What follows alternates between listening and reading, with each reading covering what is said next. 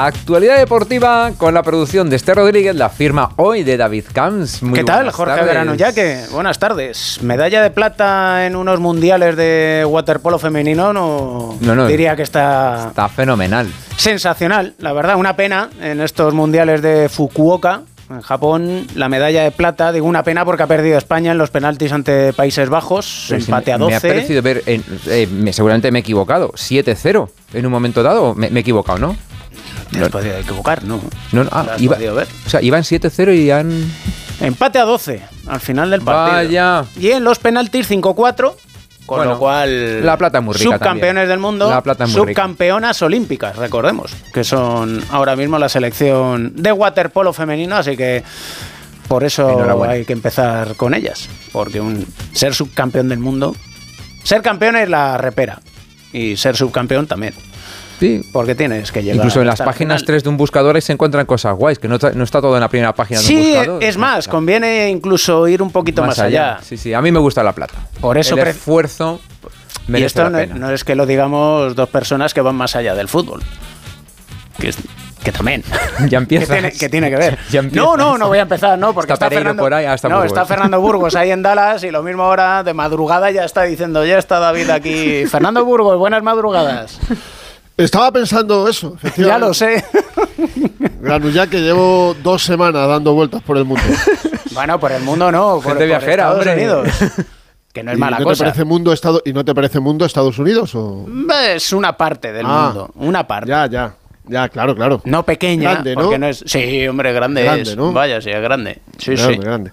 Pues aquí son las 6 y 17 minutos, no ha amanecido todavía en el centro de, de Texas, aquí en Dallas donde en 1963 asesinaron a John Fitzgerald Kennedy. No he ido todavía, no he hecho ningún tour. Mm, ya sabes que hay dos teorías aquí, una la, de la conspiración y otra la de la verdad. Pues no he ido a ninguna de las dos todavía, no me porque el Madrid llegó ayer y ya se puso a entrenar por, por la tarde, eh, casi madrugada en España, en el escenario del partido. El Anti-Stadium de Dallas, la casa de los Dallas Cowboys, ganadores de cinco trofeos de la Liga Americana de Fútbol, de la NFL, y evidentemente es un estadio maravilloso, pero que no es un estadio para jugar al fútbol. ¿Qué queréis que os diga? Tiene capacidad para 82.000 espectadores, es un estadio precioso, muy bonito, pero para hacer otras cosas. ¿Por qué? Porque ves muchos palcos de lujo, mm. ves un estadio modernísimo, con los fondos abiertos, con muchísima publicidad, pero bajas al césped y dices, ¿aquí se puede jugar al fútbol? ¿Es verdad que aquí se puede poner la integridad física de los jugadores en riesgo y peligro? ¿Es este césped adecuado para la práctica de un deporte que mueve miles de millones de dólares y de euros, pues en esas estamos, porque mm, tienen que cambiar el césped para jugar partidos de fútbol, como se demostró hace una semana en el México-Panamá de la Copa de Oro, que ganaron los mexicanos y que hubo quejas y críticas terribles al estado de un césped que tienen que regar a mano, con mangueras como las de toda la vida en el pueblo de un servidor vuestro, así. Y en esas el Real Madrid entrenó ayer con mucho cuidado, lo va a volver a hacer hoy, lo hará también después el Fútbol Club Barcelona y mañana a las 11 hora española, mañana sábado se jugará el partido. Y es lo que me ha sorprendido, que van a jugar un clásico veraniego en un estadio con un césped que ya no sé si es sintético, si es mm. natural, si es artificial. Es verdad. Lo pisé lo que me dejaron, lo vi porque lo vi, pero realmente eh, artificial no es. Es más sintético que artificial y natural, pero tiene mucha más pintura, porque tienen pintura, lo pintan, lo pintan para que parezca eh, ese verde natural que se destila en, en los estadios en muchas partes del mundo, pero repito e insisto, ese estadio maravilloso con capacidad para 82.000 espectadores que hace muchos años en en un eh, NBA Stargate, en un fin de semana, acogió a más de 108.000 espectadores. Hace en el 2010, lo recordará Camps, porque a mí, pues eso.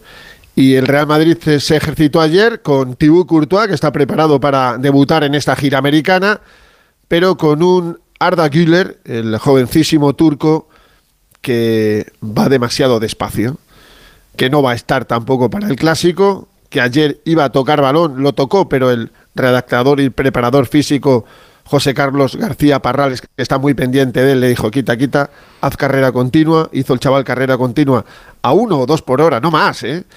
Y en un momento dado, pues eh, le dijo Parrales, good, hizo el chaval el gesto con el pulgar diciendo sí, pero claro, a esa velocidad que ya no se destila ni en los partidos de, alevines.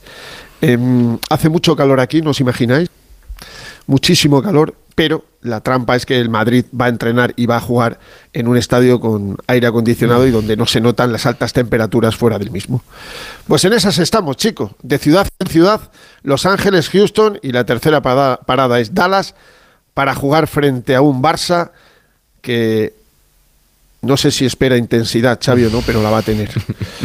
La va a tener, ya que la va a tener, porque ya sabes que el año pasado en Las Vegas dijo en el Barça no hay amistosos, solo hay oportunidades. El otro día no, el otro día se quejó de la intensidad del Arsenal, que le hizo cinco, pues se va a encontrar con intensidad del Madrid, que está muy bien, todo girando alrededor de un chico de 20 años que parece que lleva jugando toda la vida en el Real Madrid con una personalidad terrible, con un talento extraordinario que se llama Jude Bellingham y que el otro día en Houston marcó su primer gol, un golazo a lo en, en esta gira americana frente al Manchester United. Vamos a ver qué depara el partido, pero está bonito todo, menos el césped. del estadio. Preocupa y mucho por lo que cuenta Fernando Burgos. Supongo yo que en eso Ancelotti, digo yo que tendrá en cuenta la situación precisamente del césped para, digamos que reservar a bastantes jugadores, ¿o no? A ninguno. no, me refiero. Digo, reservar a los que, con cuidado, vamos a ver, un Modric de turno, por ejemplo. Que no se lesionen, vamos. Los veteranos. lo que, él no quiere que se lesione nadie, evidentemente, pero no, no, van a jugar, van a jugar. Eh, rotará, hará cambios, pero mínimo, todos los buenos van a jugar mínimo 45 minutos. El otro día, por ejemplo, pues Camavinga jugó los 90. Mira, tengo aquí el equipo. Vinicius 71, Rodrigo 61, Bellingham en la primera parte porque el día anterior había jugado 63, Modric 61, eh, la defensa eh, toda jugó la primera parte y luego eh, los que estaban en el banquillo jugaron la segunda parte. No, no, el equipo eh, va a ser el mejor que, puede poner Carlo Ancelotti. Tiene el problema del medio campo, hay que elegir cuatro. Y hay siete muy buenos. Pues el otro día jugaron Chuamení, Camavinga, eh, Modric y Bellingham.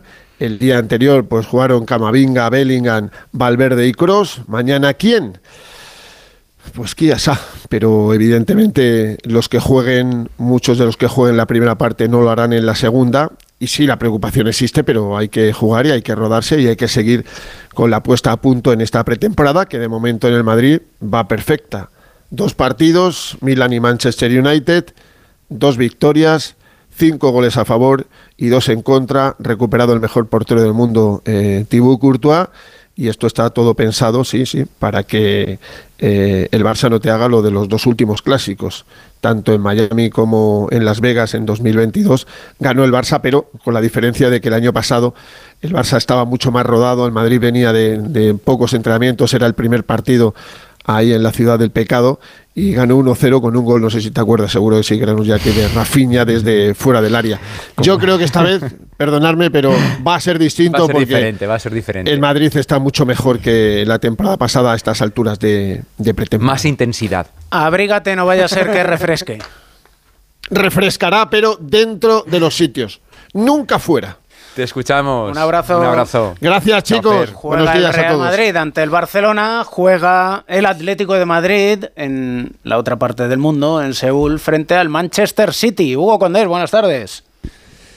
¿Qué tal? Buenas tardes. Sí, será el domingo a la una de la tarde. Será el segundo test del Atlético Madrid después de que se disputara el primero ayer contra ese combinado de los mejores jugadores de la Liga Coreana. Ganó, eh, perdió, mejor dicho, el Atlético Madrid por dos goles a tres, aunque es verdad que la imagen fue muy distinta de la primera parte, la que jugaron los teóricos titulares o un equipo con, algunos detalles de futbolistas nuevos que entraron como Aspilicueto o como Samulino que los que jugaron en la segunda parte que eran un poco más los meritorios ¿no? Eh, por delante hay que decir que hubo varios que no jugaron ni Memphis, ni Carrasco, ni Llorente ni Oblak, ni Joao Félix que ya te decía que tenía unas molestias en el tobillo y que ayer no jugó en ese partido que posiblemente el mejor del partido fue Samulino y ya ha empezado a haber debates en el Atlético de Madrid porque como contamos ayer David eh, tenemos el el asunto Carrasco, desde el principio de temporada, sabes que Carrasco acaba contrato el año que viene, que tenía una opción con el Barça que el Barça no ejecutó, que el futbolista no ha querido renovar y que acaba contrato el próximo verano.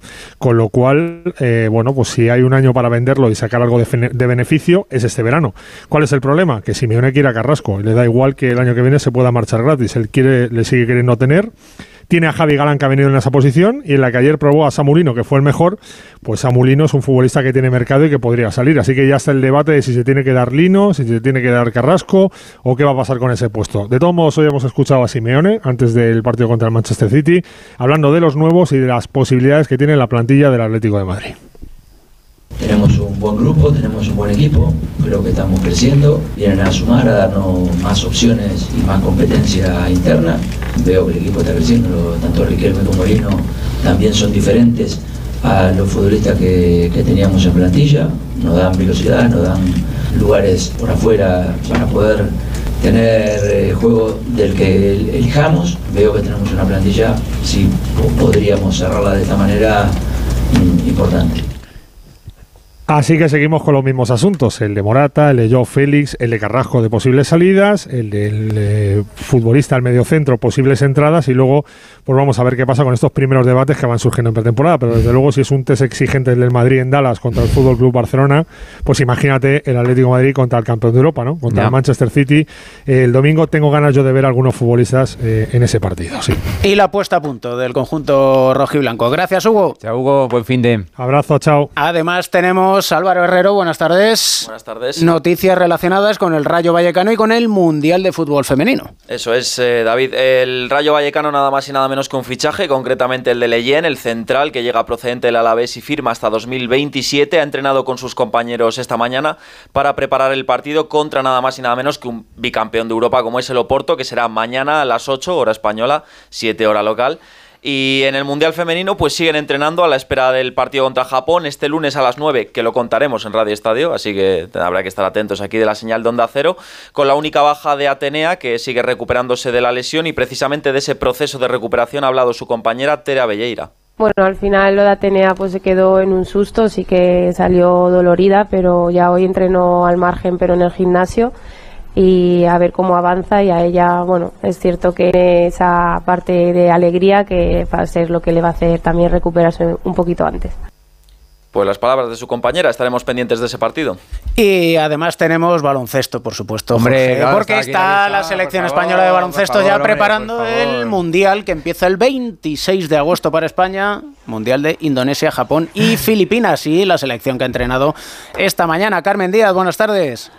Muy buenas tardes. Decía Fernando Burgos que el Real Madrid va a estar de ciudad en ciudad, pues la selección española de baloncesto le espera más o menos lo mismo. De momento, la familia ha tenido hoy la primera sesión de entrenamiento a las diez y media de la mañana en el pabellón Triángulo de Oro de Madrid, que será la casa de la selección española para la, la preparación de la gira previa al Mundial que comenzará ese 25 de agosto y el 26 para nuestra selección. Un Mundial al que llegan como favoritos, según el ranking FIBA, tras venir de ganar el último Eurobasket y también el Mundial. Pero es que las casas de apuestas, por su parte, lo posiciona entre la sexta y la octava posición. Y sobre esta posible condición de favorito ha hablado hoy Víctor Claver. Bueno, ya nos va bien, ¿no? Que no cuenten con nosotros para luego eh, dar la sorpresa pero, bueno, también lo, ha sido el, el Eurobasket del año pasado, en el Mundial de, de hace cuatro, eh, tampoco éramos favoritos. Está claro que, hay jugadores con mucha calidad, muchos jugadores NBA en otras selecciones, pero otras selecciones no tienen eh, la química que hay en la selección española, que es lo que ha dado éxitos no solo ahora, sino hace muchos años y, y es nuestro fuerte y tenemos que explotarlo. Esperemos que esa química nos dé de nuevo éxitos en el Mundial, pero antes vivirá una gira con grandes encuentros. El primero será el próximo viernes 4 de agosto en el Palacio de Deportes de Madrid frente a Venezuela.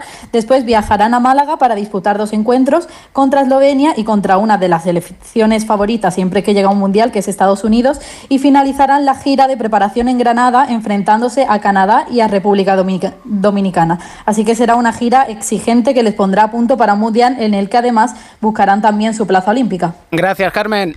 Gracias a ti. y por supuesto, somos muy de química y muy de, física y de física, química, las Y ya sabes que para formar un grupo de música Hombre, que, vienes con música tú, David Kahn. Sí, Qué raro, por favor. Me la has pedido, pues yo. Claro, petición del oyente. Si tienes una petición, yo te la traigo. ¿Dónde es el Mundial de Fútbol Femenino?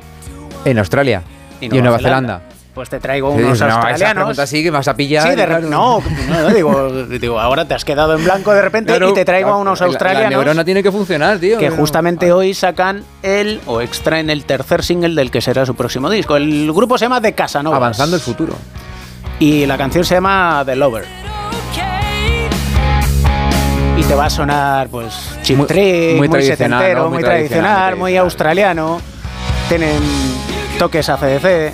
Bueno, lo que viene a ser el rock and roll. Pues muy, muy, muy chulo para coger el coche y conducir. Sí. Y bueno, hay que, es uno de mis grupos favoritos de los últimos 23 años. Empezaron en el 99.